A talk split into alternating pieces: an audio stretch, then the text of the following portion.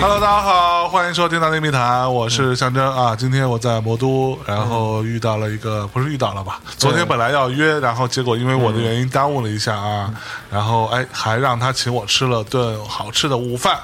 啊，就是拿嗯火锅味儿的包子是吧？哎火 对火锅的小笼包啊，灌汤的，对不对？嗯啊，今天又是大家心心念念著名的艺术圈外围（括号核心人士）嗯啊，Miti 米蒂老师， 啊，大家好，我是王一博，哦，这神经病啊，这样都被喷死了，你真 艺是。术圈王一 博。你们艺术圈没人了是吧？你们艺术圈都长这样，就就可以变成王一一博了。一共有两个，一个是艺术圈王一博，一个是艺术圈肖 战，就靠我们两个人对啊，是吧？所有的流量靠你们撑起来，呃是吧嗯对，全靠我们了。 哎呀，对那，大家好，大家好，哎，米迪老师也是也大概有个两个月是吧？啊，对，一两个月吧一，两个月没有见了啊！对对今天再次见到米迪老师，今天穿了一个特别 缺的，特别就摇滚啊，摇滚还呃行，上面硬核嗯啊，特别可爱的呃红色红色毛毛衣，对对对，上面有一些圣诞的符号和小雪人儿啊，嗯你这是出了什么事儿对，因为跟象征录这期节目的时候，正好是中午或者叫下午吧，啊？今天上午我去小小米他们幼儿园，因为他们是那种涉外幼儿园嘛，啊然后就圣诞节要放假了，然后放假之前搞一个这个 Christmas show， OK 先是搞一个大概一个小时的这个轮流每个什么小班、中班、大班、托班上去表演节目，然后完了之后就家长表演节目，也不知道他们怎么想的。 然后我们嘛心想就去唱唱歌嘛就好了，哇！结果这个时代已经不允许我们这样的人存在了，你知道就吗？是把嗯唱歌当做一个才艺来表演。对我，就是人家这些家长比我们准备充分多，有什么表演魔术大变活人的，对 吧？然后还有整个一个班的所有的这个妈妈们，全部穿着女仆装在上面跳这个萝莉舞啊什么之类的，我的 天然后哪！顿时就觉得，嗯，好像我对这件事情没有 take it seriously，你知道吗？ Why so serious？哎对呃人家不过还嗯不过，你看啊，这样说起来，其实你作为家长，嗯，在家长这个群当中，嗯也是压力非常大的，啊，对，他也是有这个 social pressure 存在。为了女儿，三十多岁的。近四十岁的老父亲，呃 对，事隔三十年又重新开始卖萌，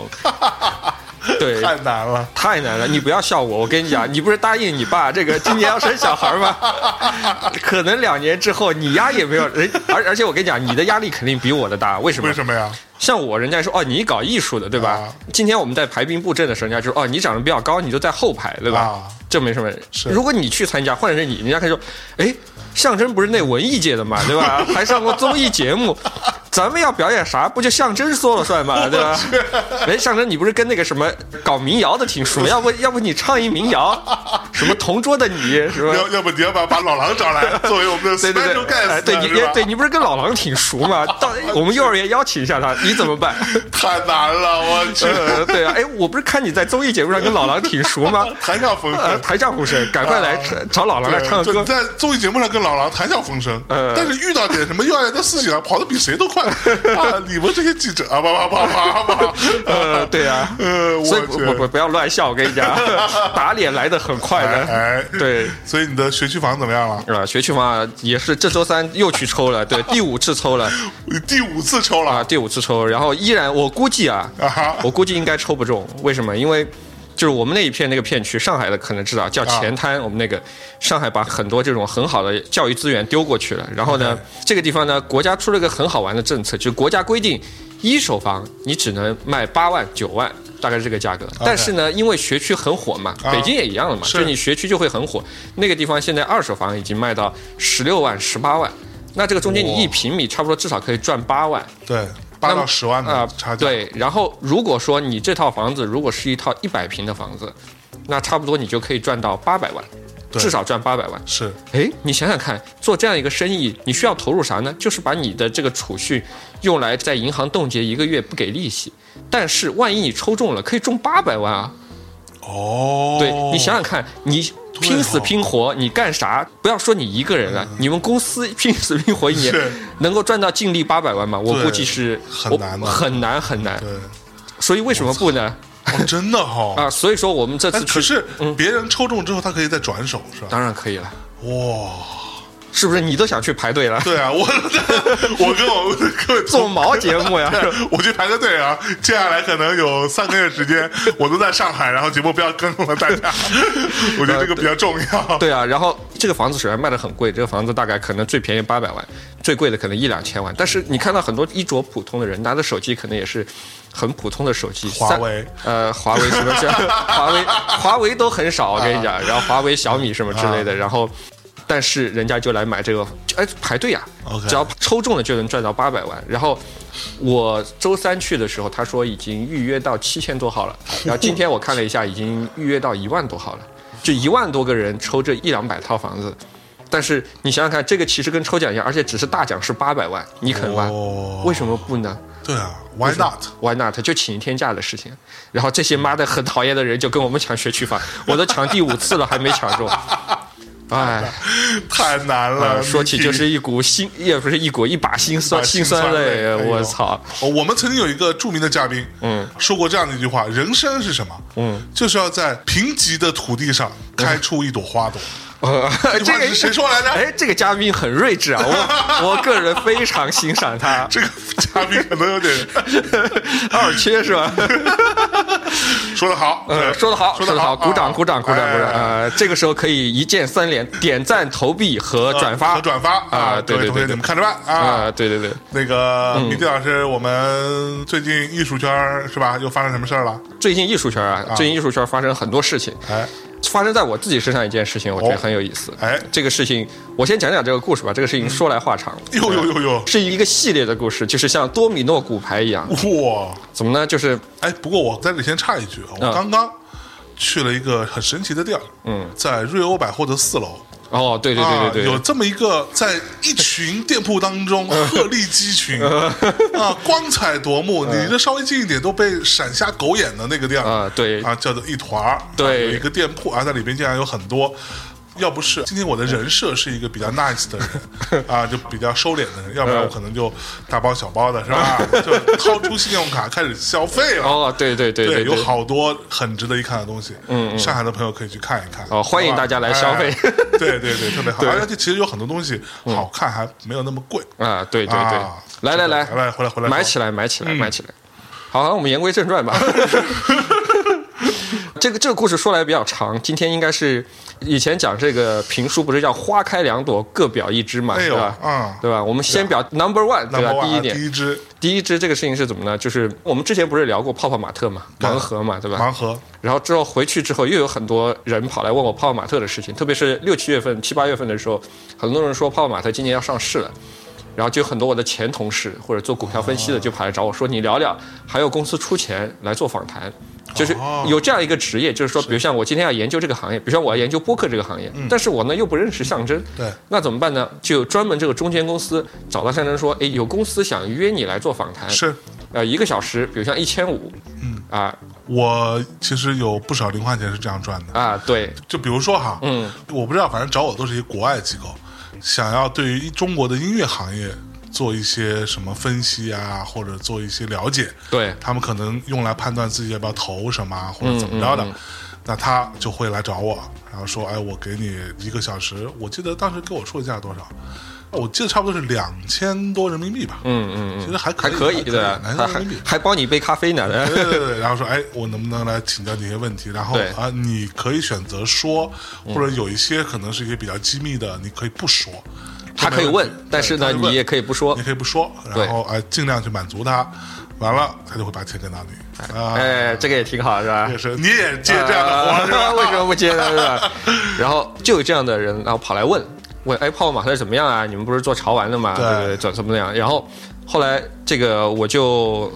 做了三期关于泡泡玛特这个节目。其实说穿了，就是看了他的这个招股说明书之后，哎因为他招股说明书太厚了，就是打印出来大概有一寸这么厚，然后你再去就是用人话讲给大家听啊，就是就说是招股说明书到底是用来干嘛的呢？招股说明书很简单，就是一个公司它要上市啊但是呢，其实不管你这公司有多牛逼，对你不了解的人绝对是绝大多数，所以他会出一本很厚的册子，这个里面包括，比如说第一，你这公司干啥的；啊，你是怎啊么赚钱的，你的管理层有谁，你的优点在哪里，你的风险点在哪里，以及我们这次要来忽悠你多少钱。就是我们上市，上市其实不是只是说你的股票可以流通，而是说我们这次上市除了股票流通之外，更重要的是我们要来融钱。比如说我要融一个亿，这一个亿我要拿来干嘛？我要拿去给我的小三买这个宾利， 这刚才不是开玩笑嘛？对，那这样就可能很难融到钱了，啊，就就估计就融不到了，对吧？对他说我要我要投新厂房，啊我要去签新 IP，哎，这些都是对吧？他就会有这样一个册子，这个册子啊就叫类似于是公司去 approach 股民哎的一对个 PPT，、对，对不是然后 PPT，它是一个 Word，一个 Word，就非字常超级多，详细的一个说明，对啊，告诉你我们公司现在靠什么挣钱，对可能有什么一些缺点，但是哎，你只要给我更多的钱，嗯我就能弥补这些缺点，嗯我还能有更多的发展，让你的钱变成更多对收入对对是这意思吧？对对对，哦啊，说到这个缺点，招股说明书上一般说的缺点都很有意思，就让我想到一个段子啊很久没讲段 子，就是我爸他们以前是在一个。这种国营大厂里面，嗯有一天他们部门的老板就把所有的人召集起来，因为他们以前要开党组小会嘛。啊哈，党组小会呢有一个环节就是说大家互相提意见，然后老板呢就说，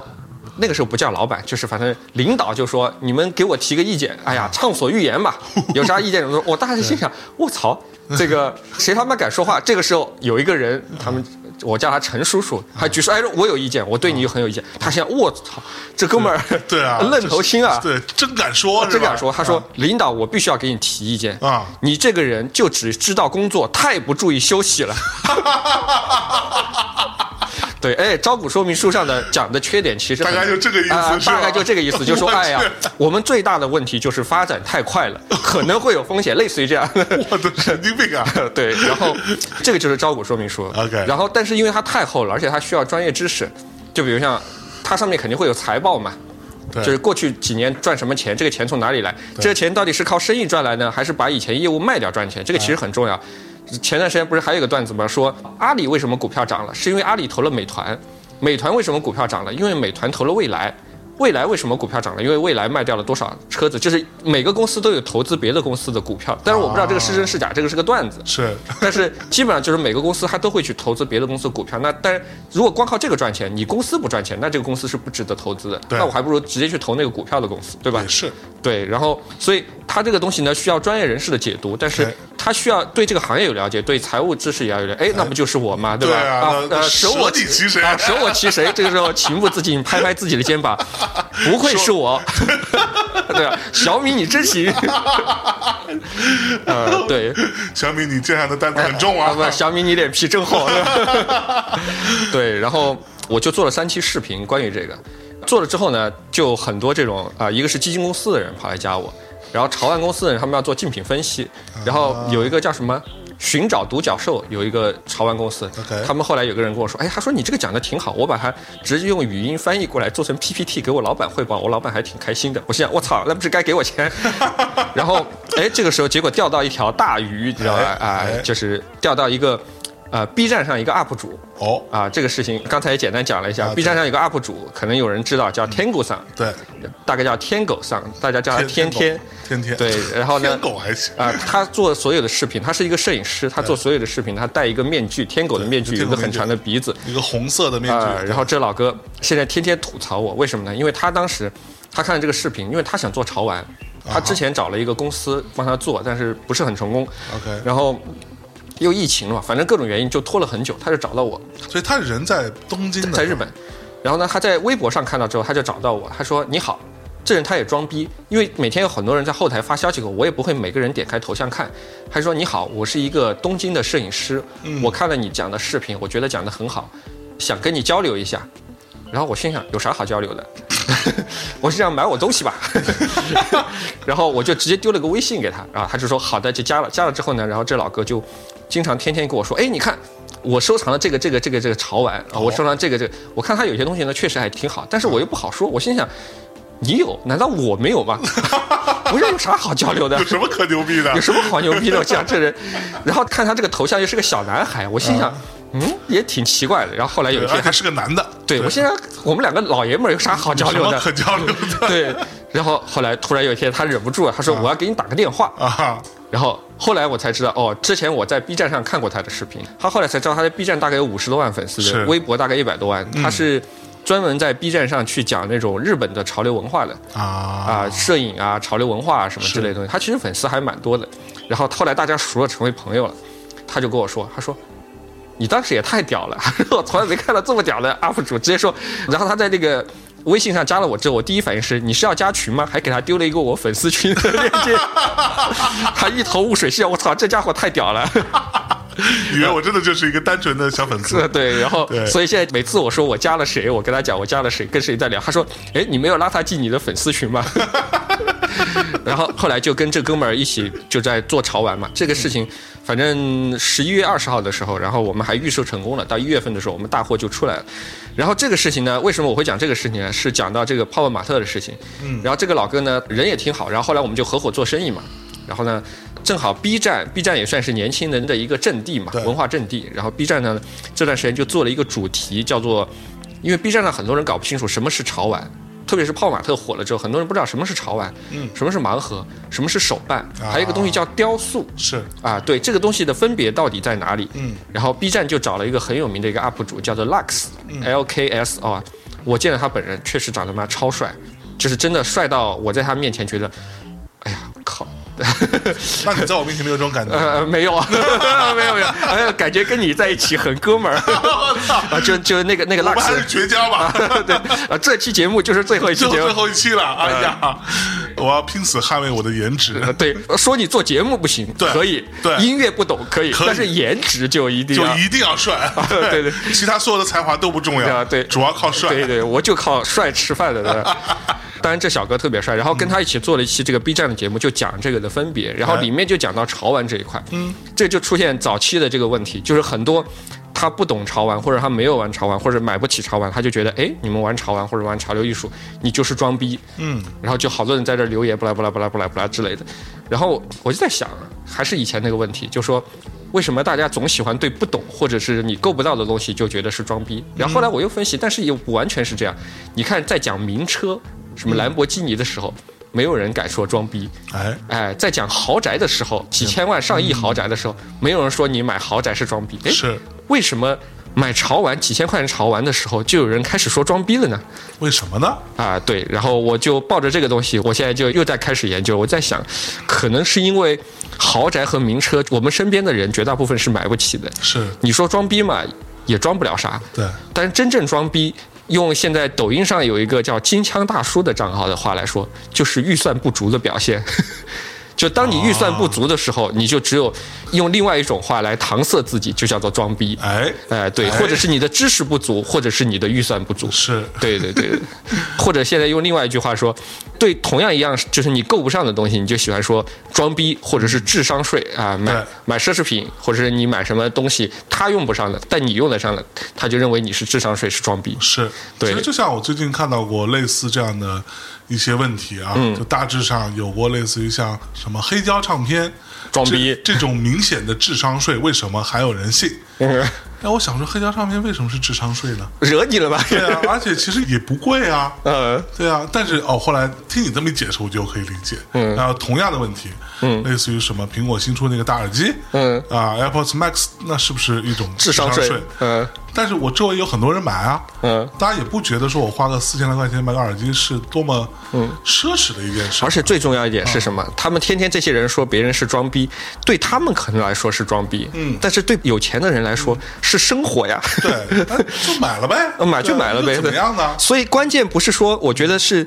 朋友们啊，我觉得不要说人家装逼，嗯真正应该是看一下你自己。第一是赶快变有钱，第二是提升自己的品味。哎，对吧？没错就是你现在觉得黑胶唱片是装逼，是因为你不能够欣赏到它的好。对，等你这个品味或者是审美你提上来说，哇，这玩意儿果然牛逼，嗯，它有啊它好玩的地方，它有它好玩的地方，对哎，确实，就像你喝咖啡、是抽雪茄，或者是听音乐，或者是买个什么艺术品，都是这样的。你的审美和收入上去了，哎，就觉得哇，这是真好， 对，没错，对，恨不得天天买的。 就是，对对对对对。嗯，来回过头来说，啊，回过头来说，这个就是泡泡玛特就引发了这一系列的事情。嗯然后后来我就在想，那天不是你说我们再做一期节目，我就在想，要不再聊一聊泡泡玛特这个上市这个事情，就就是因为这个这个招股说明书你是看完了的，我是看完了，对，而且我觉得那么厚你也看完了，当然看完了，它是中文的还是英文的？中文、英文都有。哦，中文、英文都有，因为它是在香港上市，香港上市就会有很多中国的 investor 和国外的 investor。 OK 然后我在想说，大家其实这个是一个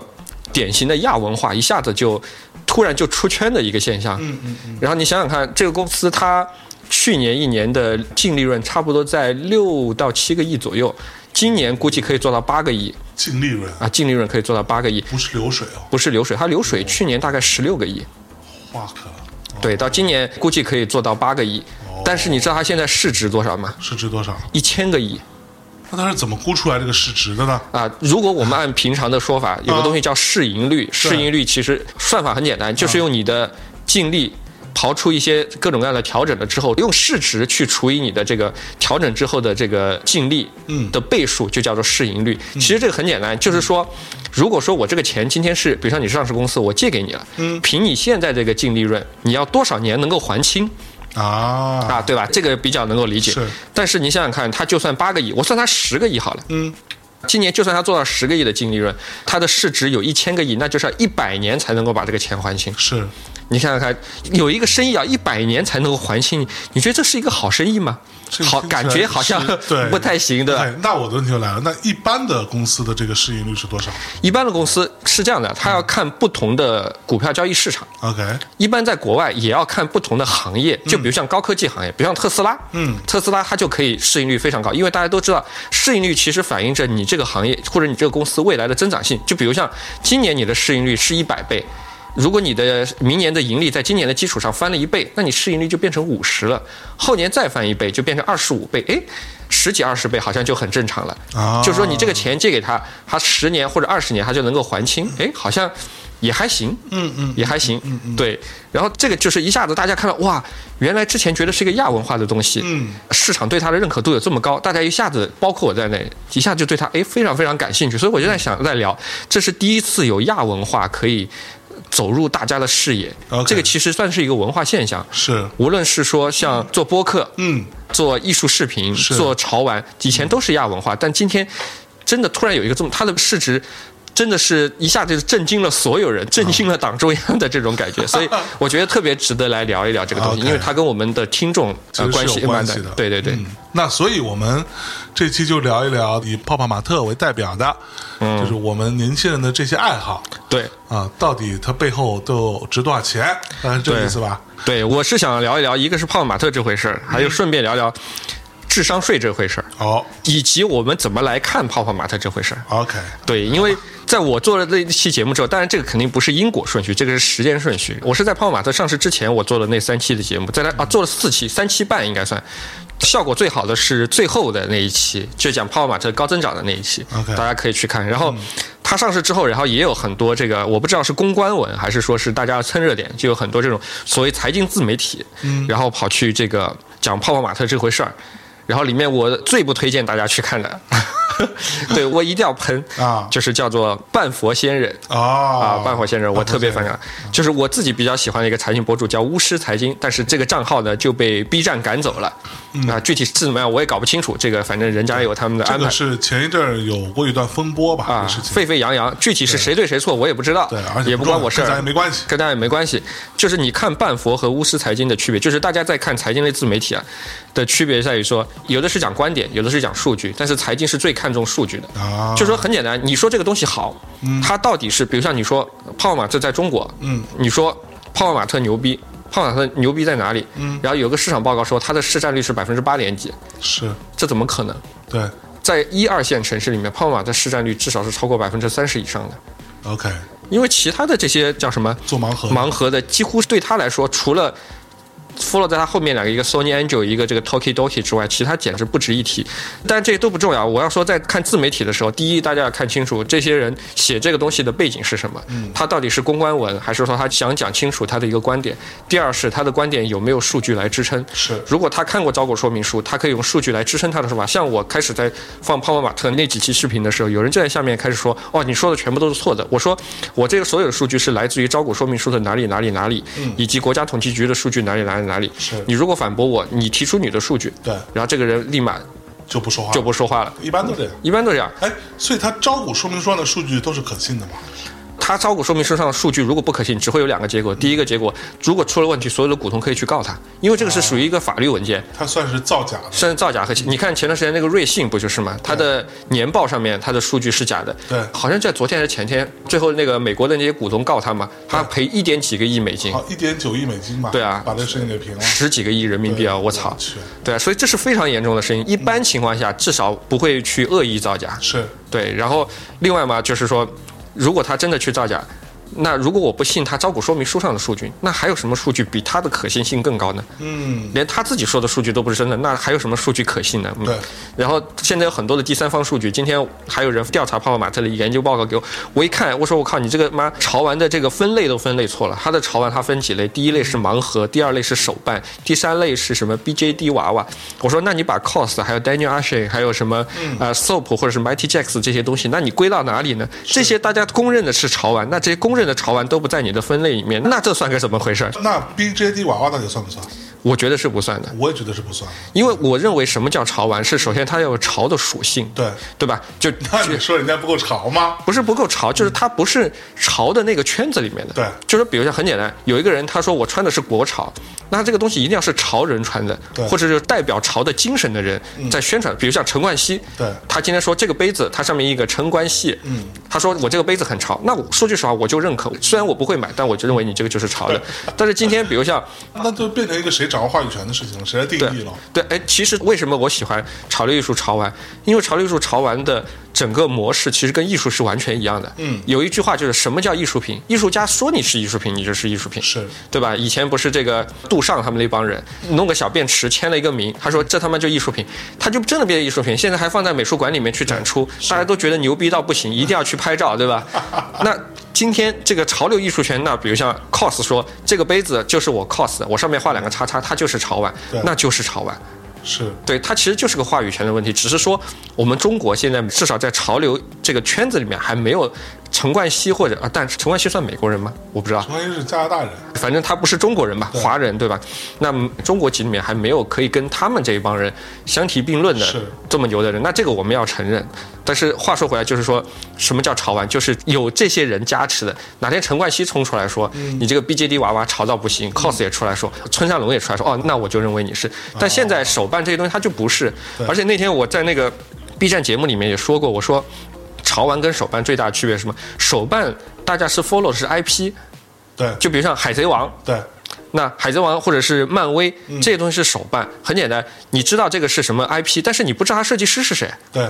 他可能只是授权你这个形象，你随便只要动作正常就行。但是你买潮玩的时候不一样啊，这个是 cos 的，嗯，它就是 cos 设计的啊，，它有非常强烈的作者属性，对对然后比如像这个就是陈冠希出的。那我是 follow 这个，你叫艺术家或者 KOL 也好，那我是 follow 他们，而不是说去 follow 一个 IP，这两个是巨大的差这别。区别。对，所以大家在看这些所谓的自媒体的时候，现在还有自媒体，他喜欢去迎合观众，去引起一些愤怒的说哦，说潮玩都是智商税，那个叫什么万佛仙人专门出了一句奢侈品就是智商税，什么的。我现在想，你动不动就说人家是智商税，你有发现一件事情吗？奢侈品或者潮玩这个东西都是有钱人在买，有钱人越买越有钱，越买越有钱，那他真的是智商税吗？如果买一样东西可以让你变有钱，那我觉得他不是智商税，我还我。它是一种投资行为了。它是一种投资行为，只是说有一些东西你没有发现，或者你还不能玩它，嗯来赚钱，那是你的问题，并不是产品的问题。是就像刚才我说，你应该提升收入和提升你的个人品味或者是审美，这是你的问题。对， OK，这个回来再去说。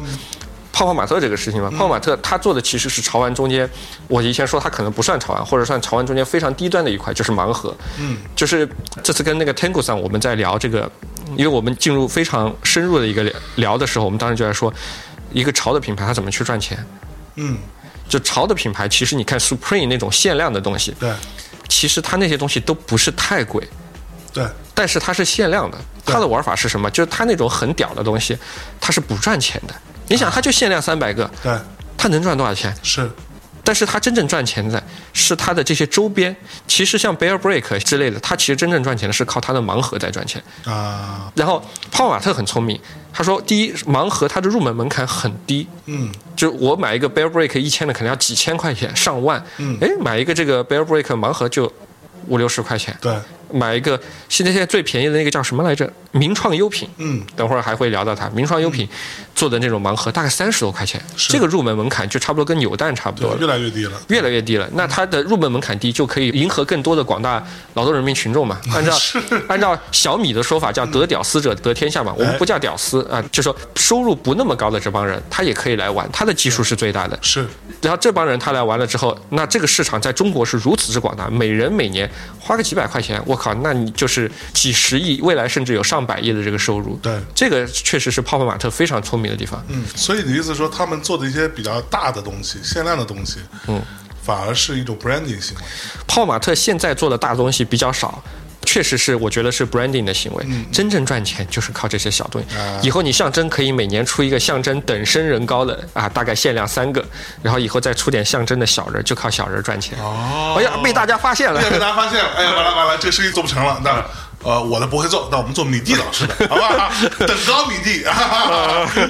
等高嗯 米第一个 等高米蒂有点，牛我逼靠，放在家里多可怕 啊！我我有个朋友买了那个李小龙的半身像，就真人一比一高的啊，叫什么开天工作室？哎，那个王涛是不是也搜那种？王涛是不太看得上这些的，啊他买的更贵，他买的是什么呢？我我不太懂他那个东西。他有很多东西都属于那种不公开售卖的，嗯，可能他某个艺术家只做一个。或者做了俩，然嗯后他去买来，他那里边有好几只啊，可能大家都不知道，嗯他自己可能也不太会说，嗯，它里边有好几只就是一比一的人，嗯，然后是全身吗？还是半全？身的，哇，那一个差不多是一辆宝马车的价格，嗯，对，大概是这样的一个 level 的东西。但哦是它不是每个都这么贵，嗯它有相对便宜的，可能四五万一个的也是有的。哇它靠就随便买来玩玩。嗯 啊，哦，对呃以后我要多听听涛哥的节目，这学一下致富经我跟你说，涛哥这个还是有点牛逼 的 啊，牛！逼牛逼牛逼牛逼牛逼！来，你继续说。对对对，一下子开始在想，下次一定要认识涛哥，学习一下致富。他有好多那些东西都真的在很多人看来是很重要的，家里面的收藏品。嗯，在他们家都是，我只是放在鞋柜上，这里有点空，就不但他配是吧？都不配进到他自己那个房间里头。嗯嗯嗯，就是入口处的鞋柜上给快递看的。嗯嗯，这么一东西。所以，真正从整个这个玩潮玩或者玩这个东西的鄙视链来说，涛哥他玩的这个东西是整个中间最上面的一部分，是就是可能最上面就是比较贵的艺术品，比较贵的潮玩，比如像之前说什么山东日照有个哥们儿专门收 cos 的啊收 cos 的原作的雕塑，就是大概三五米高的这种大型的这种 cos，那个大概就是应该是上百万了。上百万甚至更贵，更贵，然后他是收那个的，那可能这个就跟涛哥这种差不多。对这种就是属于雕塑类型，然后再往下就是潮玩，然后其实潮玩圈跟手办圈就彼此有点不太对付，嗯互相觉得对方是智商税。嗯，潮玩圈觉得你们手办圈买了这个东西，你以后又不能交易，对这不是智商税是啥？而且又是工业产品，对你不是智商税是啥？然后手办圈说：“我靠，你们都是炒作。”对，你们买的东西我都不知道是什么，我那个至少是海贼王啊，是不啊 是 对呀、对吧？就互相有点不对付。然后 B 站上面就是玩手办的特别多嗯哼，玩潮玩的相对来说就少一些。对，而且很简单，手办更便宜一点，啊，手办也有贵的，有贵的，嗯但是卖的最好的，大致上都是在两百块左右的，嗯，手办。嗯，这个是据我所知啊，嗯嗯，对，其实很多手办两百块做出来，已经让你觉得还行啊嗯还还蛮厉害的，很多细节啊，还蛮精致像样的东西，对。摆在家里，对吧？但是潮玩你两百块有很多，其实就啥也不是对，对啥也不是，所以被骂智商税也是 也是情有可原， 对对是不。能理解吧？也不不能理解，对对对，还也无所谓。买手办的也不会买潮玩，买潮玩的一般也不太去买手办。哎哎，就是这样，大家互相不要干扰，互相不要鄙视就行了。OK，那刚才讲了一下这个潮玩和手办和这个刚才说的这个雕塑大概有什么样的区别了，对吧哎？然后我们聊聊，就是这个泡泡玛特是怎么起家的，很有意思。泡泡玛特其实在创业的前几年，大概四五年，全部每年要亏一千万以上。哦，他之前呢是做什么呢？他之前跟我另外一个朋友的公司的业务几乎是一模一样的。我有个朋友，他是那个 Simple Meal 叫普坊做的业务是一样，就是卖那种日式的杂货。啊，啊，就是你看到有的那种现在在商场里面那种精品店，它可能卖卖盲盒，嗯啊卖卖这个小灯笼，卖卖这种小玩具， OK 卖卖这种工艺品，是啊，但是每一个呢，估计利润还蛮高的。当初我刚做公司的时候，我说毛利百分之二十，然后就被他骂了。他说你们公司一定垮啊，结果果然啊，后来就改了。他说你不改一定垮，对，然后毛利百分之二十就不要做了，真的啊对你还交完税，啊，对啊你，光税交完之后，剩下你该干嘛呢？啊，对啊，对啊，当时想着薄利多销，但是艺术品这个东西你没办法薄利 不多销。不能薄利多销，对对对对，当时不是心里想着要改革这个行业嘛行？业对，啊对对 做一次大革命是吧？啊对让艺术品行业人人有攻略，啊人人有艺术品可收藏，啊是吧？对对对差点把自己玩死，差点把自己玩死。对对对对对， 然后他们就做这事儿，然后。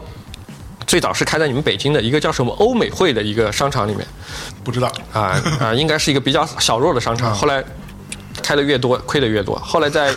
一五一六年的时候，偶然他们就接触到日本的这个盲盒，叫 Sony Angel，我不知道你看到过没有，就是一个头比较可爱，但身上好像是半裸的一个形象，还蛮可爱的。是当时好像嗯是他们拿货大概五折，他说我操，这玩意儿这么赚钱，五折的进价。啊，五折的进价。 OK，然后呢，他说毛利百分之五十百。分之五十，哎呀，这玩意儿这么赚钱，就是比他其他的东西走得又快又赚钱。嗯，现在为什么我不能做呢？他们就去联系供应链，然后，嗯，他们想我们也能做设计。后来他们就去找了一个香港的设计师，叫 Kenny Wang。嗯，啊，这个设计师当时在香港呢算小有名气。然后呢，他们就搞了一批做试验，在淘宝上面去做试验，然后在十分钟以内卖了两百多套出去。他说：“我靠，这玩意儿能行啊！干脆我们就不要卖别的东西，就卖这个，因为这个东西滚得快。”哦，然后从此之后，从一六年、一七年、一八年，每年基本上都是几倍几倍的成长，就是迅速的增长。迅速的增长。 OK，我们在二零一八年的时候参加他们的 STS 上海潮玩展的时候，那时候觉得他们只是一个中等公司。我有个朋友还跟我开玩笑，就那个时候泡泡玛特只是中等公司， 中等公司啊，一年大概赚个几千万吧。哦然后我有个朋友富二代，他还给我讲个段子，他说当时他们一七年的时候还想过收购泡泡玛特，好像泡泡玛特开价一个亿还是两个亿，他们觉得太贵了。哇、啊，然后这两天吧，肠子悔青了。 啊我啊去！当然我说，估计你们也拿不下，估计也就给人家一个投资，对对吧？然后后来就一下子就这个做起来了，然当后时投了也好呀，当然没投进去啊，没投进去啊，对对。然后最搞笑不是有个段子嘛，就是他这个创始人叫王宁，就是每当公司上市了都会有段子，说他上市之前，所有去看过他的投资人都觉得这创始人不行，学历不行，就普通学校，啊然后呢，感觉跟他说话呢也没有重点，啊哈，说话也没有表情。是他的手下呢，感觉也没有谁特别厉害啊哈，就一般。然后呢，等他上市之后，大家就说这人是个典型的做这种消费品的高手，喜形不限于色，哎呦呦呦，，对，就是嗯，对，然后啊，喜怒不形于色，对你不知道在想什么不，知道在想什么。然后做事情执行力非常之强，妈，这个就是成功了，放个屁都是香的，对吧？ 就对这个人的背景是什么？他是干嘛的？就是普通的学校，然后完了之后自己做这种零售啊，他很年轻啊，跟我们差不多啊，好像比我还年轻一点。 fuck，从做这个公司开始，然后第一笔投资的时候还是做日式杂货店，后来好几次快垮了，啊然后碰到两个贵人，啊一个是南京的有一个商场叫金鹰商场啊我知听道说过啊，就金鹰集团投了他一大笔钱。啊，经营商场很厉害啊，对，然后还有一个呢，也跟我有点关系，我所以我经常说泡泡玛特跟我简直是千丝万缕的联 系。有一个资本叫黑蚁资本，啊哈，黑蚁资本的有一个创始人是我以前同事，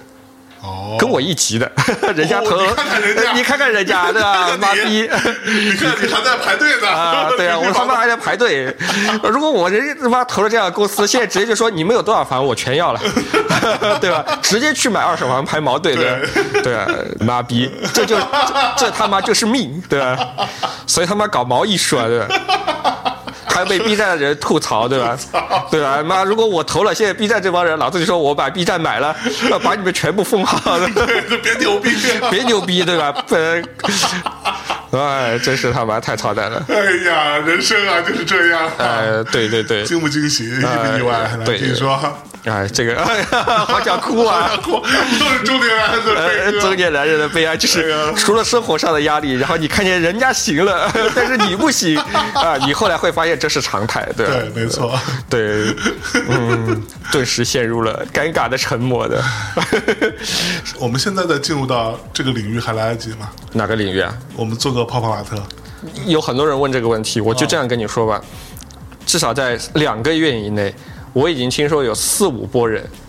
打的旗号都是资本传局，要复制和超过泡泡玛特。哇，有太多了。是，对，等会儿再聊这个，等会儿再聊这个，对，这个他妈太多了这是他的第一个贵人和第二个贵人，啊，贵人。然后有这两个来捧他们，不就牛逼了吗？哎然后后来，因为它这个利润率高呀，它一个盲盒毛利百分之七十。然后最重要一点是什么？你知道做它这个生意啊，就是因为我也接触过他们的供应商，我不知道这个是真是假。他们供应商这样跟我说的，就是比如像像你，你如果做盲盒店哈，你的做法有两种，第一种是叫做买断。因为你很小的时候，你就只有说，哎，今天我给你一万块钱，我买两万块钱的货，嗯，啊，可能折扣有一些不一样，对吧？对那这个是一个，这个你的资金占用率就很长，对，对吧？你这个钱你买了到卖掉收到钱，这个差不多一两个月。如果商场还要压你账期，就比较长。像我们可能会压压两个月。那第二种就是寄售，商场会压账期的，现在因为线下的这种商业地产太难做了，那商业地产呢又作妖，他们现在做法就是保底房租加抽成，你的钱先要到他的账户，他过一个月或者两个月他再打给你啊啊。啊，对，寄售也是这样，寄售其实你也要垫钱，只是晚一个月垫钱而已。是是是，对，但是泡泡玛特人家开创性的，人家玩了一个什么？第一是我名气够大，它在全国大概有两百多家线下门店，八百多台机器，所以它有很强的谈判能力。它的做法是说，你是一个供应商。我设计好了，拿给你生产，我不给你钱，你的东西拿到我店里面卖，卖了两个月之后，我陆续开始跟你结钱，所以根本就不用压钱，卖了东西再跟你结账，所以它的资金利用率就会比别人就会高很多。啊，他通过这一点，他就可以，而且因为他量大，你是供应商，你跟不跟泡泡玛特玩？你跟泡泡玛特玩，还是跟米蒂玩，还是跟象征玩肯定是泡泡玛特吧？啊？对啊，人家一款玩具可以做几十万、上百万个，嗯，对啊，所以这个真的是他很强。我之前跟那个 IP Station 上海的一个高管，我们聊过这件事情，就聊泡泡玛特，他就说，泡泡玛特在每一个领域，比如像机器、门店、设计上，都有人接近他，甚至小小的超过他。是但是他妈的，他就是在每个方面他都很强。比如像你的机器在上海可能比他多，啊但他在全国比你多，是这个第一个。第二个是他除了机器，他还有门店，啊，他还有寄售，我靠，还有 APP，哇那你怎么比？他 APP 上面据说有大概四百多万的用户。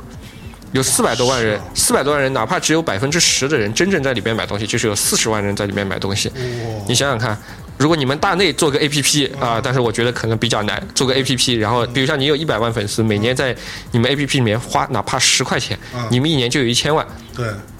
啊，是不是就爽歪歪了？就哎就可以去买我们这前台的学区去房了。去吧， 想想还是很惆怅啊。又惆怅了，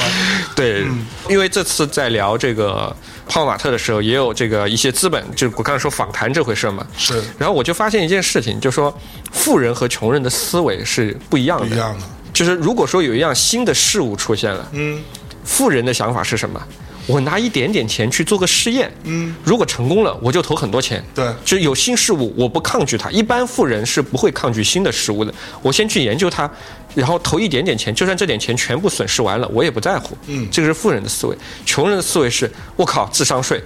嗯，这一定是骗局。对然后等到有很多人入局了，我才去入局。但是往往如果这个东西真的是个骗局或者智商税的时候，你这个时候再去入局的时候，你已经晚了，已经晚了，要不然就赚不到钱，要不然就真的被割韭菜了。就是纯纯当韭菜去了，就像这两天还跑去买 比特币，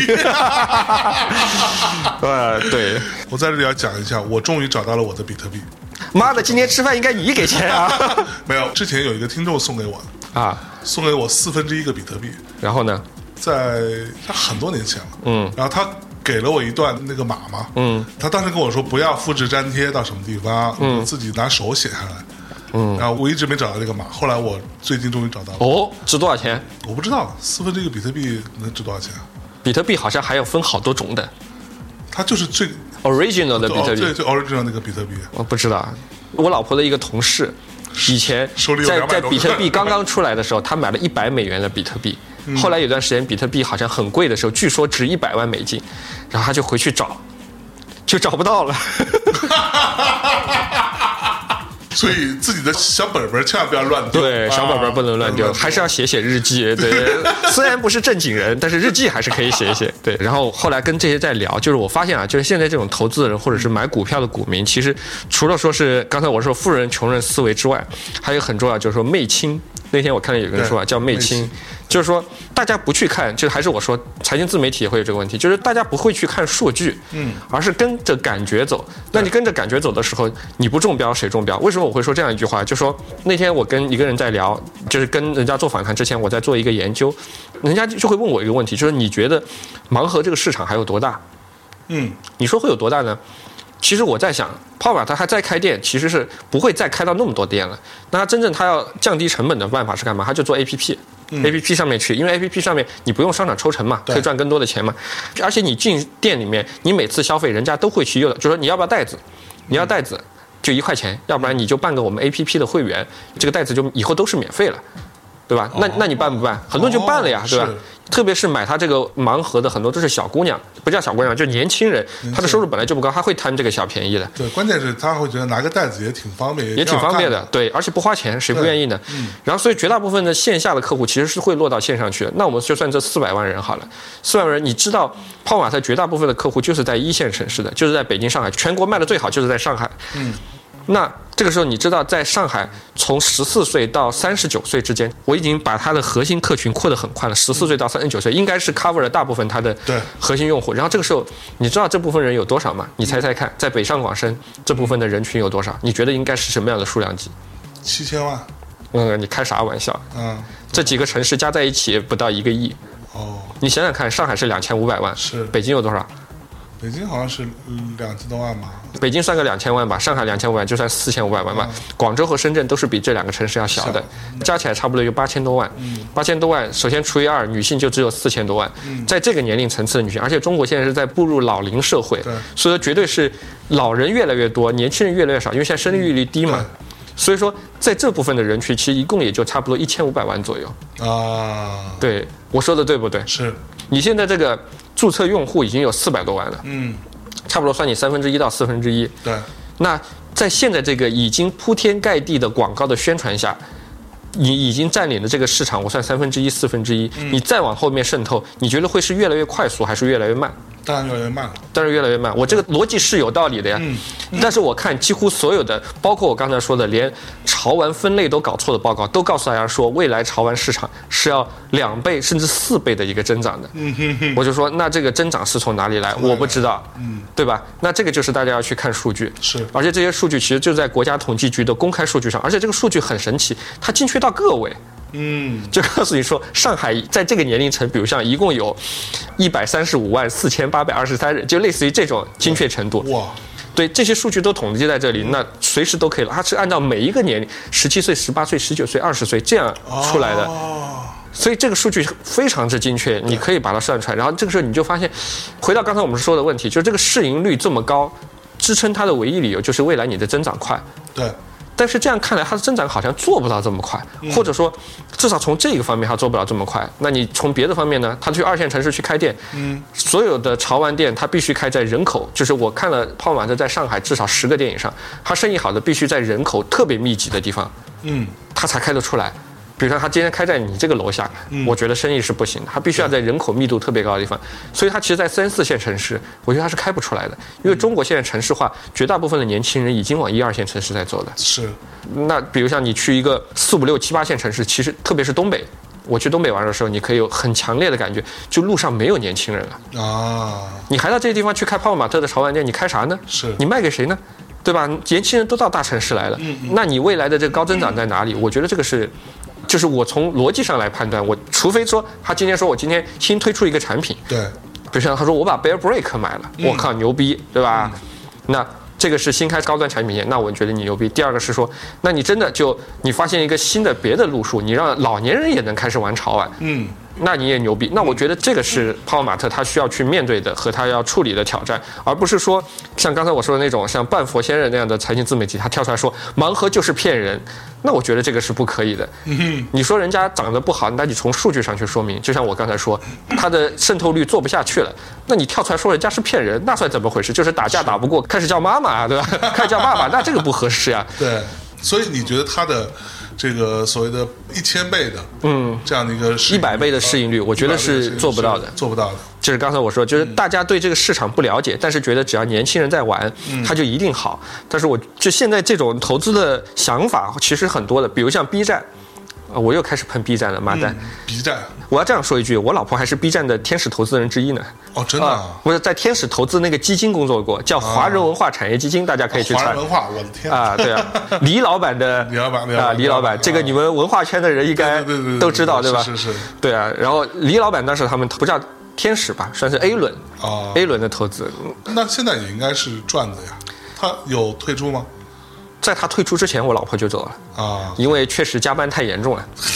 啊，对，然后李老板呐，不加班就不合适了，这啊个我跟你说，就对啊，李老板自己也很拼，是是是，人又帅又拼，对吧？那这个你扛不住呀。扛不住，那他不成功谁成功？他不成个，对啊，经常我们都觉得很羞愧。那你还会羞愧的。啊、对啊，那转过头来说，就是媚亲的这种，大家觉得搞不懂，年轻人玩的就一定会成功。那像 B 站这种，嗯，B 站现在的每个季度的收入都在疯狂上涨，嗯，但是它亏钱也亏得越厉害。是 B 站当初为什么大家投它，是因为觉得说有天你大到一定的规模。你现在快速增长，你大到一定的规模，当你开始慢下来，或者说你不能够像以前那么快的时候，嗯，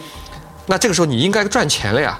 对，但是你现在没有赚钱。嗯之前讲说我要变大能够赚钱的逻辑的，都是什么爱奇艺现在也在亏对，B 站也在亏。对当然我们自己也算年轻人的话，三十九岁以上啊，你不算年轻人啊，嗯我总算我算，我才二十五，那说。都在觉得年轻人的消费会有前途的时候，嗯那看到跟年轻人相关的这些，好像都不太赚钱的。嗯，我不是说年轻人的相关行业不赚钱，但是不要就因为年轻人消费它，所以它就是一个好公司。对，对，所以这个就是年轻人并不能百分之百的加持这件事情，让对他看起来一定赚钱。对对，为什么大家会觉得年轻人赚钱？是因为大家觉得，哎，现在的年轻人又不买房子了，又不养娃了，婚都结得少了，对，又不买房，又不结婚，又不生娃了，所以剩下的收入一定高。但是大家有发现吗？现在，其实，在最近的十年或者叫二十年，社会的分级越来越明显。对，真的是越来越明显。有房的人他就持续的有房，甚至买更多的房。有些是因为压力，有些是确实很有钱。我们认识非常多有钱的人。对，那更多的年轻人他不买房，他也不见得他的收入就增长了。对，我们上次跟一个 B 站的人在聊，就说 B 站的这些消费群体啊，他每年就只有一次冲动消费，可以消费个四位数。之后你再让他买其他的，持续力就不够了。在年轻人的消费里面很好玩，我们那天开了个玩笑说，二一十次冲动消费只有四位数，对就是可能买个手机咯，买个手机嘛，买个手机咯，买个手机，买个微单嘛，或者买个游戏本儿，啊，类似于吧。都不太好的游戏本儿。但是手机可能是两年换一次，对所以大概就是这个样子。但是大家可以纠正我们，对吧？我这个数据也是口口相传，我没有数据支持。那其实换下来就是说，社会的分层越来越明显，年轻人可能沉溺于说是会去购买，像泡泡玛特，我们叫口红效应。口红效应可能不是说是全社会陷入这个陷阱的时候开始口红效应，可能就是说有一个阶层，对，他可能确实买不起房，但是我需要 regularly 的多巴胺的这个刺激。有些人选择健身，有些人我就去玩这个泡泡玛特。但泡泡玛特盲盒，我觉得它并不一定算是赌博，这就是潮玩的一种玩法，嗯，它是一种文化。它哪里是赌博啊？你能够买到什么的几率，人家都标的明明白白的。对，而且我们之前在做盲盒店的时候，我们也做过这个调查的。第一次买的人，他不是因为你这个机制赌博机制而来买的，嗯百分之五十以上的或者更高的人，他是因为你这个东西设计的好看对，所以才买你的。是而之后的复购率有一半左右是因为赌博的心理，有一半是因为我要把这个集齐的心理。其实现在有很多这种娃交换的这种平台，就是我有些没有的，那我就跟你去做交换。对那这个其实你并不能把它看成是一种赌博，我觉对得，。当然，对，这个就是一种文化嘛，而且这种现在越来越多了嘛。对，嗯，没错，刚才说了泡泡玛特那么多的坏话，但泡泡玛特其实确实是一个好生意。嗯刚刚我说它可以压资金，嗯，它利润率足够高，对，然后现在又有足够多的收入不高的阶层，它没有其他东西好买。嗯，有钱人你可以去买莫奈，买甄嬛志，对吧？这两天有甄嬛志的一个潮玩推出来，然后卖一万多块钱一个就是那个脸是，啊，面具那个系列对嘛。对，面具系列，，对，那有钱人可以去买那个，它有限量嘛？限量好像一百个还是三百个，啊我不太记得了。那这个是有钱人，那不是那么富裕的人，那他可能就是玩盲盒，嗯对吧？那这个是人家精神的一种慰藉嘛，你叫精神毒药或者是精神的良药也好，它需要多巴胺的刺激嘛。是，嗯像我，我也会偶尔买一个，我觉得这个价格也很便宜，买了也不一定就都是赌博呀。对吧？那其实，在这种情况下，从去年开始，大家都发现盲盒是个非常好的生意，就非常多的人都想来玩这个东西。对然后不是刚才我讲的有大概三四个、四五个这个人都跟我说啊，我要去加入哪 里资本残局的，是要复制这个啊成功，大家都觉得这个门槛很低，对不就找几个厂生产嘛？对其实这是个门槛很高的生意。嗯，第一个是你如何让你的形象让人喜欢，对。这个是第一。我觉得其实不是 IP，是设计和懂那个客户的心理，这个非常重要。哎，那这个问题就来了，嗯，泡泡玛特他们玩的这个盲盒，就是他最初那个设计师，你说那个香港的设计师， Kenny Wang，对，最近好像也有另外一种声音啊，就说这个设计师啊，他好像也没有赚到什么钱，说泡泡玛特靠他这个东西怎么怎么着，然后赚的盆满钵盆满钵满是吧然后又要上市什么的，人家这个 original 的这个创作者是没有收到钱的，嗯，什么之类的，这个你怎么看呢？我觉得是这样。首先，不管是有意还是无意中，其实你看泡泡玛特的招股说明书，还是招股说明书，大家可以看到，就 Kenny Wang 的这个 Molly，就这个眼睛特别大这对个形象，其实在整个他们这个产品组合里面的比率，其实是这两年是下降的。为什么说他故意呢？就是其实他也想给投资人看的，就是我们不只是有玩一个 IP，把一个 IP 玩红的能力，我可以玩红很多 IP。嗯嗯，对，我不想把所有的鸡蛋全部放到 Kenny Wang 一个人手上，因为之前他们出过一件事情，有个产品叫 Fluffy，嗯，然后呢，不是去年前年啊，那个香港不是港独嘛，嗯对，他们有个设计师就港独了，是，然后一夜之间所有产品全部下架，你说这个损失谁来承担？那就他们自己承担，就只有自己承担了。设计师是不会承担这个，设计师最多赔你一点违约金，能赔多少？赔你几十万了不起了。但是其实这些产品生产出来以及之前投的资源，这个绝对是至少几百万、上千万的。对，对啊，那这个其实也给他们一个警钟，你不要把所有的鸡蛋放到一个设计师的篮子里面去，对要多找几个设计师，这个是第一个。所以说。单个设计师其实对他们现在整个盘子确实已经不是那么的重要了。哪怕今天 Kenny Wang 不搞了，Kenny Wang 去自立门户，那不管 Kenny Wang 能不能搞好，泡泡玛特我觉得至少不会搞砸。嗯，嗯对吧？这个是第一个。第二个是，其实大家对潮玩还是不够了解。当然，很多人会去追潮玩这个设计师，嗯但是其实一个潮玩的成功和他卖的好不好，我个人觉得，那天那个深圳插画协会的人也在找我聊，就说一个潮玩能不能成功，我觉得可能跟设计师大概有百分之三四十，不到一半是相关的。 ，OK，因为背后其实它有非常多的其他东西。第一个东西，供应链，嗯，你能不能够按时推出？你的品质是怎么样？直到今天，其实你在微博上面去搜泡泡玛特，还是有人在微博上面骂泡泡玛特，说他的这个盲盒或者他的玩具拿出来有味道。嗯，他这个玩具做工涂装不够精细，这肯定是我买过他的东西，他绝大部分的品质肯定是 OK 的。对他已经是业内做的最大的，他一定品控是很是最 OK 好的的。对，供应商不敢得罪他呀。对，对吧？那为什么会出现这样的问题？这个东西如果他做的不是那么满意，小厂一定做得更差没。错那这个东西其实一旦品控的问题特别严重的话，这个对设计师、对产品来说是致命的。嗯比如像你象征，你今天设计个玩具，每次我买到象征的玩具都味道特别大，对，那我就不会买象征的东西了。那供应链这个是第一，能不能按时交货以及品控，这个是第一。第二点就是客户的运营以及公关，不叫公关吧，我们叫 marketing，这市场营销就很简单。比如像你象征今天推出一个形象，如果象征只是在它的这个大内密谈里面去卖，那永远这个东西说难听点叫做粉丝的产品，对，就是让你们按时交费嘛，对吧？有一个载体。嗯，那其实更多的人，他其实这点是满足不了他的。你要做成一个伟大的企业，你需要产品及内容，要通过产品本身去吸引粉丝来买你的东西。就比如像今天我路过，哇，这个东西是谁设计的？虽真是，然虽然我完全不知道这个人是谁，但设计真牛逼。真好看，我啊就想买。然后买了之后，我还要了解他，对我还要听象征的节目，嗯，这个是最理想的。这个叫破圈嘛。对，其实就比如说你刚刚说到你跟 Tango 厂合作的那个玩偶，嗯，说实话，我之前并不知道他是谁，嗯，我是因为你我才知道他是谁，嗯，然后我光看到这个东西本身我就想买，就觉得哎，好像设计还挺好的。嗯 挺有挺有趣的，又酷又好玩又潮，嗯，然后还戴一个天狗的面具，然后背后还写了一句英文，啊英文写的是啥来嗯 啊，着？写的是 "If you don't like me, 嗯，but you still watch what I do, 嗯 you are a fan ，bitch 啊，bitch，对， 就是如果你很讨厌我，嗯， 但是呢，你却时刻关注着我在做什么，嗯，你就是一个粉丝啊，bitch，啊这是这对个啊意思，对啊哎，我觉得哎特别好。 啊，这句送给所有人 的。送给所有人，对、嗯嗯这句送给所有在社交平台上骂我们的人啊，尤其是骂我的人啊， You are a fat bitch。啊，对啊，所以其实在这个中间，要帮一个小圈子里面的设计师，其实设计师很多，嗯，设计好的设计师也很多，对，这个你不能否认。是在中国能够设计出来像莫莉这个水平的设计师，我觉得是一把。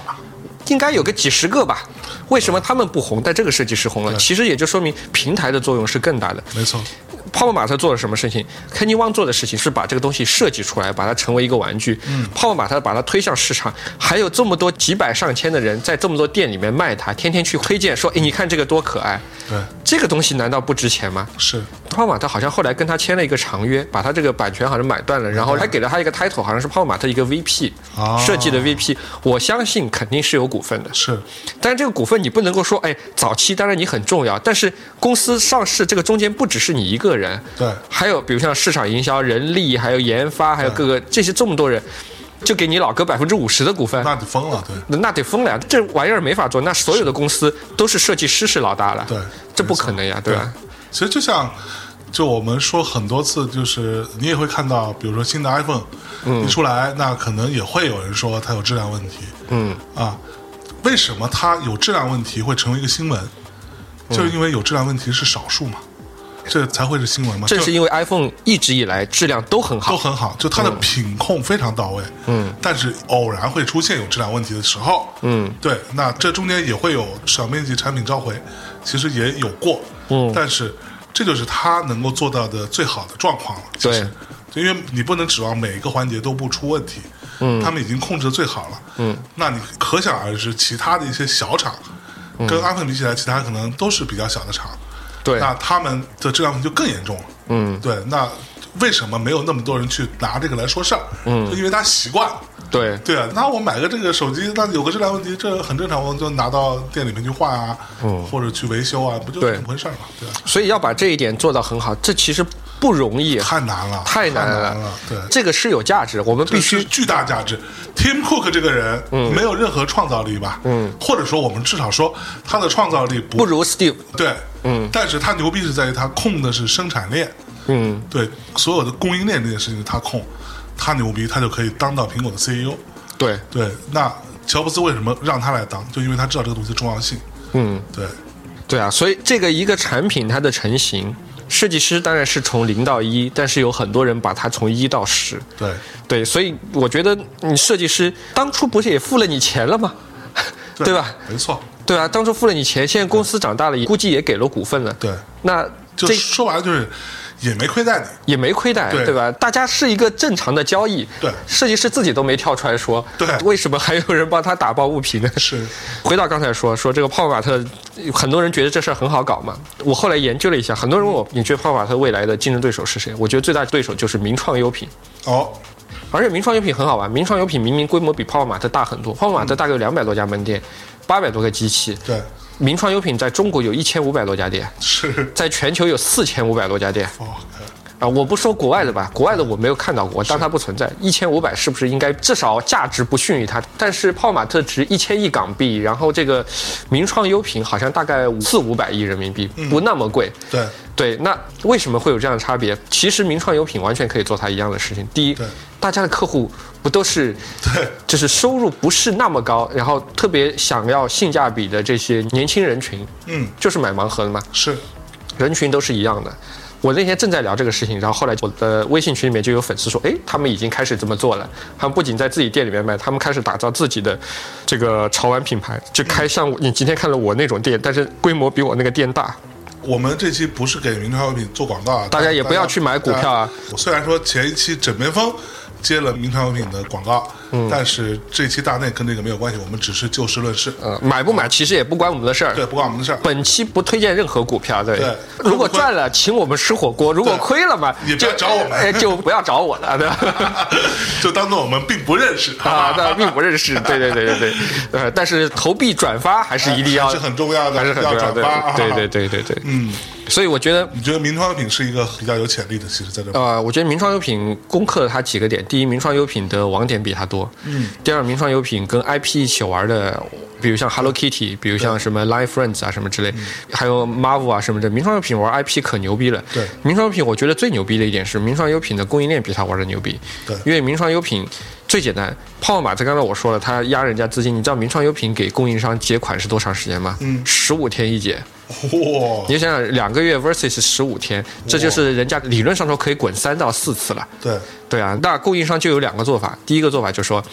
要不然我就降价，嗯，对吧？我让利给你们，对，要不然第二个就是说我不降价，但是我给你更好的条件，嗯嗯，各种各样更好的条件，我把最好的产品让你独占，是，对吧？那这个我觉得还是很可怕的。那未来这些设计师，名创优品有这么大的平台，嗯，就是跟泡泡玛特争抢这个设计师的同时，这个时候设计师就会比较值钱，所以大家可以多去尝试一下。特别是这个大内密谈旗下不是这么多设计师嘛，哎，对吧？可以去搞一搞，设计一点自己的玩具，拿到名创优品去卖一卖呗。嗯，还真的是啊，对啊，有道理，你们做一点便宜的，对吧？然后我也可以买一买，买一套嘛，对吧？对， 对吧？哎，对吧？可以做有象征哎，有这个王涛，对吧？啊有这个米娅，哎呃，然后你们公司我就还只认识雨生，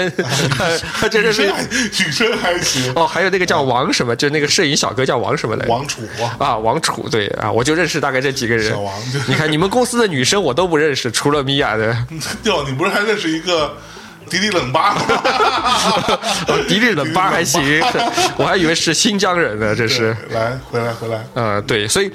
我们回过头来看，这个公司其实上市对整个艺术圈或者潮玩圈，我觉得来说都有非常大的意义，就是告诉大家说，它其实真正意义上第一个亚文化上市，而且并且赚大钱的公司是。哔哩哔哩到现在仍然没有赚钱，对，然后像其他的，要不然就没有上市，要不然早就垮了。那回头我们来看，其实年轻人玩的真正赚钱的，一个是这个泡玛特，嗯，还有一个是我那天刚刚我没说完，我说我跟他们在开玩笑，我说年轻人白嫖内容是在 B 站，但是消费在哪里？要不然去泡玛特，嗯要不然就去得物。嗯，对，你知道得物今年已经做了上百亿的销售了，我去，对啊，你看得物又不做内容。得物的内容都在虎扑里面，但虎扑的内容也不是得物做的呀，啊 是是你们这帮这帮什么玩足球、玩篮球的自己的这个叫什么 UGC UGC 啊？对，啊，天天里面莫名其妙冒出来一个什么东西，对吧？然后就写一堆，啊，然后就写一堆，对吧？然后吸引来流量导到得物里面去，对吧？然后就开始疯狂买鞋了，呃，买鞋、买熊、买衣服、买那这个平台还挺渔翁得利的啊，感觉对啊，我们就说 B 站上面是。大家都去上面看片子，完了之后说：“哎呀，好像确实应该买双鞋。”然后就去德国。哎，这这是我觉 这得个世界真的，呃，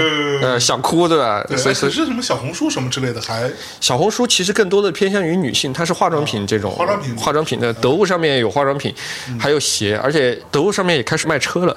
我前两天得物有人跟我们谈嘛，之前我们跟他们潮玩平台合作嘛，嗯然后得物现在也要做艺术品的这个东西了，嗯嗯，他们做艺术品的栏目，然后跟我们在谈，然后他就说他们也开始卖车了，我去得物上还有卖这种兰博基尼、法拉利啊什么之类的。啊， 啊，对啊，他们玩这么大了吗他？们上个月卖了两辆车，哇七八百万一辆。我觉得这个世界啊，嗯真的是虚拟与现实啊。这你已经分不清楚了。就以前我们一直觉得虚拟的世界、互联网的世界跟我们的 real world，嗯，是一个平行存在的东西。嗯，但现在发现其实不是这样，互相它侵啊就是蚀。互相侵蚀，嗯，不停的交叉，对，你没有那个界限了。现在我觉得互联网时代，第一个是你很难辨别一个东西是真是假。嗯，就有些东西，它可能确实是很小众，嗯，或者是你我的圈子确实有限，你接触不到这样的人。对，就像今天我来象征这边的时候，我们路过那个上海戏剧学院门口有个 4S 店，在上戏门口啊，在上戏门口就是卖这种兰博基尼、法拉 利的。然后当时我就在说，我突然脑子一抽，我问象征，我说：“你说真的有人买个几百万的车去送姑娘吗？”嗯，我说他图个啥呢？对啊，他能得到啥呢？ 但是现在其实你就是你现在很难去说没有这样的 人，对啊，其实真的很可能会存在。嗯，对，而且可能对他来说，买个这个车子送一个姑娘，可能就相当于类哎似也于我们要男女平等。上次有人在评论里面骂过，哎也可以送小伙子送小的伙子一样嘛，啊一样的就人是，送他喜欢的人，嗯啊，我们就不管他们什么关系，嗯反正送他喜欢的人，对吧？那很有可能就类似于咱们买一个手机送我们喜欢的人，嗯你说稍微有没有点贵呢？是有点贵的，嗯但是也还好，嗯，只是我们俩的圈子可能一时半会儿还接触不到、接啊触不。到，我们可能顶多买个手机 送人家，哦对吧？买一个 iPad 送人家。啊、我手机还是我老婆买的，哎 呀，中年男人，嗯呃，尴尬。 尴尬。呃，对啊，所以互联网时代之后，很多小众的，比如像以前觉得买盲盒、玩手办、玩潮玩的人，都是很小众的圈子。但是有了互联网的发酵之后，这些东西它很容易，就以前你不相信或者你觉得半信半疑的东西，它就发酵开来了。对就像以前觉得穿汉服、穿 JK，嗯，就确实是很小众的这个爱好。以前至少我觉得，可能一个学校有个两三个这样的人，但是现在发现，就是上次也是你的一个粉丝，嗯也是你一个粉丝，就是我后来还介绍给你，他们也是做潮玩的，他就跟我讲，他说他们跟人合作，在抖音上开了一个账号，嗯，就是专门卖 JK 的。对他抖音的内容呢，以前大家觉得内容一定要做得好才卖得掉，对他的内容做得很简单，就找个小姑娘穿个 JK 的裙子在上面蹦，他们叫蹦裙子。然后这个具体你自己去搜，就是很正常的，就是摇来晃去，然后也不露脸，就是只露裙子这一块，看起来很好看蹦 裙子，啊，你可以去搜。然这后个世界怎么了？现在从他讲了两个数据，他说 B 站现在一个月搜 JK 的搜索，一个月还是一周的搜索量是一百亿，就搜 JK，就是很多人喜欢去看这个东西。这是第一个数据啊，具体是一周还是一个月，我有点忘了。第二个是他们在抖音上，他们发现了这个趋势，因为他们有朋友是 B 站的，发现这个搜索量开始起来之后，他们在抖音上开始做这个账号，从二月份开始做到十一月份，已经卖了两千多万了。哦，他们卖的是大概二三十块钱的这种 JK 的小裙子二三十块钱一件，啊，对啊，二三十、三四十块钱一件的这么这个便宜的啊，啊，对啊，能卖出他妈两千万，啊，对啊，你其实你就算一算，如果每一个裙子都只有一个人买，差不多就近百万人次来买。以前觉得这是一个很小众的一个对，感觉不是就个对，不能更小了不。能更小的，就是我能够知道的小众的这种行业了。但是他就可以做出，而且他只是这个行业的一个，据他自己说算是中等偏下的一个 player。嗯嗯嗯，哎，所以我就觉得泡玛特的这个成功，也告诉大家说，其实以前像我这种艺术品公司，我们去融资，人家说我靠，你是一个小众行业。泡玛特真的是开了一个很好的头，他就告诉大 家说，今天的我啊，不能这样说，不能说什么高攀不起，对吧？呃，你可能觉得是一个小众的行业，对你可能觉得小众的爱好，但是真的它有可能变成一个很赚钱的一个生意或者一个行业，然后其实你想未来想就高攀不起了。嗯对，其实你想想，泡泡玛特这种，它其实真的是在做一个非常垂直的，它跟我们刚刚说的名创优品还不一样。嗯，名创优品里边卖什么都有，头发绳儿、对啊，眼镜儿，对啊，还有嗯各种小零食，对它等于说是那种日常生活需要的各种东西，对它可能都能找到。嗯，但是泡泡玛特它就是一个这种重度垂直这样的一个机构，对吧？对，但是它却可以做到这样子。而且最有意思的是，名创优品卖的东西，大部分是有用的。对我们叫有用的，就是你杯子能喝水，橡皮筋儿能扎头发，对，你零潮食可以吃，啊，你这个潮玩你能干嘛？对你个盲盒你抽出来除了玩儿，你还能干嘛关？键有什么好玩的？ 这个就是所谓的我说亚文化，就或者叫小众。你不在这个圈子里面，你觉得嗯不不是啊好玩，是这样的，就比如说我也收很多手办，嗯，对吧？那手办有什么好玩的？就没有好玩的呀。嗯，它只是一种拥有感，你知道吗？那盲盒我也一只样是摆在那里，啊，我也不会拿来玩的。嗯对我顶多是给它擦擦灰，嗯，我就放在那里而已。我觉得我看到很多，我周围也有很多人在买那个泡泡玛特的盲盒，嗯，买来之后就是拆开一个个摆在那，它专门还有卖那种。亚克力的一个格子，嗯格子一个一个一个一个的，对吧？对全都给你放在里头，一个个像小棺材似的，在我看来，嗯 对，然后还打个灯，然后其实你说它干嘛？就放在那里，它变成了一种装饰品，很多时候嗯，我觉得都不是装饰，对啊是就像我以前讲，艺术品其实就是对社交货币。就是要货币比如像你是个小姑娘，你的桌上摆一排这个，我第一反应是，哎，这姑娘有点可爱啊，啊，对吧？有点时尚，有点可爱或者说它童心 未泯，啊，对。对嗯如果如果她桌上啥也没有摆，很干净，我就觉得，如果我是一个小年轻，我就会想，这姑娘估计不是很好泡。呃， 就就你就这就政治又不正确了，对呃 吧？，就像啊你今天讲的，就说你的那个朋友，就是他可能平常看起来这个比较高冷，嗯啊，大家都不太敢跟他说话对。那如果他有个这种社交货币，大家就对哎，我可以有一个 ice breaker，对今天跟你聊起来，哎对吧哎？你也喜欢这个呀？啊，你也觉得我，也喜欢。哎，我们能不能换一换，哎对吧？我们一一下次一起去买，是对，这些都是有它的一个用处在里面。嗯嗯嗯，好的，那我们今天其实就跟李李啊，你笑什么呀？ 嗯呃，象征刚才问我，我们是不是差不多了？我我应该问你，我们是不是 我快完了我们是不是再也回不去了？ 我们是不是快完 了嗯是不是快 完了？对，那我们今天跟大家聊一聊这个泡泡玛特上市啊，以嗯及它背后的一些包括看好跟不看好的地方。对啊，米迪老师啊，从一个前金融从业者，嗯嗯，前金融精英的一个角度啊，来给大家做了一个小小的剖析。嗯啊，也希望能够让大家稍微想一想这个事情吧。对，一样啊，我觉得就像我之前也说过很多次了，不管这个东西是不是跟我们有关，但是我们从事的这个行业，举例子哈，比如说、米迪老师从事这个潮玩行业，啊，这个艺术品行业，以及我们现在从事的这个播客行业，那其实我们都希望说。真的有比较厉害的爆款的东西出来，爆款的品牌、公司、组织、节目都一样。对它一旦出来，即使这东西跟我们没有关系，但是也跟我们有关系。嗯，它会让大家的注意力，或者说这个事情在大众心目当中的这个影响力会上升啊，对于整个行业都是利好消息。对，嗯，那也能看得出来啊。这个虽然说这个米迪老师啊也说了一些他对于这个事情的一些不一样的看法，但是依然这个事情对他来说算是一个利好消息。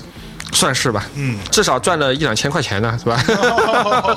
可说呢，那行吧，今天不是还请你吃了火锅味儿的小笼包吗？对， 多开心。嗯，那感谢米迪老师啊，这期好谢谢我们就大家这么着吧。好，今天就到这里吧。嗯，记得点赞、转发，还投币是吧？啊，投币 还行，跟大家说再见了，拜拜。嗯好，拜拜。 I'm a tough bitch, but I'm sensitive. Coulda, coulda, coulda, quick, fuck be a sedative. It's relative, cause you been pushing me out to the fucking edge. I'm about to rip all of my hair out, cause I'm madder than I've ever been. I just wanna call you, but I know I can't. Fuck a fucking fuck boy, fucking up my plans. Lay another finger on me, you could lose a hand. You could lose a hand, you could lose a bitch. Are you trying to make me cry?